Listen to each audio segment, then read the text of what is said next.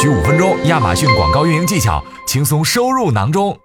二零二零年上半年已经过去了，下半年我们亚马逊各个站点又有什么新商机呢？哪些商品最容易变成爆品？大家最常搜的关键词是什么？这些大家都知道吗？最近占据大家视野最多的肯定是奥运会了。我们本期就以日本为例，来挖掘一下2020年的下半年有什么隐藏的商机，哪些关键词能迅速吸引到众多流量。在开始正式为大家揭秘之前，也提醒一下大家，我们已经为大家整理好容易爆单的关键词和营销节点，大家可以在音频下方找到，截图保存起来。那话不多说，下面就马上开始揭秘了。日本虽然是个小站点，但是网购渗透率达到了百分之七十，而且其中有百分之五十一的消费者会使用手机购物，电商市场蓬勃发展。有很多隐藏的商机，比如说七月到八月，日本的传统节日全国运动会、游山日、盂兰盆节都在这个时候。我们可以紧扣海洋、游泳池、户外音乐会、夏日祭、烟火大会这些主题，来给我们的商品开启广告，打造爆品。比如说夏季礼品和防晒品，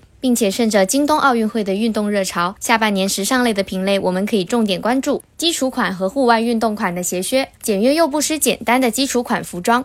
九月到十月时，日本会有漫山红叶和秋季风光。这个时候，我们可以针对赏秋这个主题，给露营、徒步这一类的商品开启广告。同时，敬老也是日本民众关心的事。日本人口老龄化带来的银发商机，还蕴藏着巨大潜力。我们也可以立足于老年人的消费市场或敬老日的关怀，推广文化、旅游、宠物、健身、服饰这些品类的商品。提醒大家，十月三十一日是万圣节，记得要提前准备好广告，进行市场预热哦。在十一至十二月时，圣诞节是冬季流量的高峰期。这段时间的热卖一定是关于圣诞的商品和冬季必需品，相信大家都已经知道了，那就不多说了。除了圣诞，我们这段时间还应注意的是，日本工薪阶层每年都会在七月年中和十二月年末收到相应的奖金。奖金到手，人们一般会用于提升职场质量，犒劳自己和家人，享受生活。我们可以加大对办公服饰、办公用品、家居、幼儿玩具、户外用品、节日礼品等这些品类的投入。好啦，那我们这次爆品大揭秘到这里就结束了。不知道大家喜欢这一类揭秘资讯吗？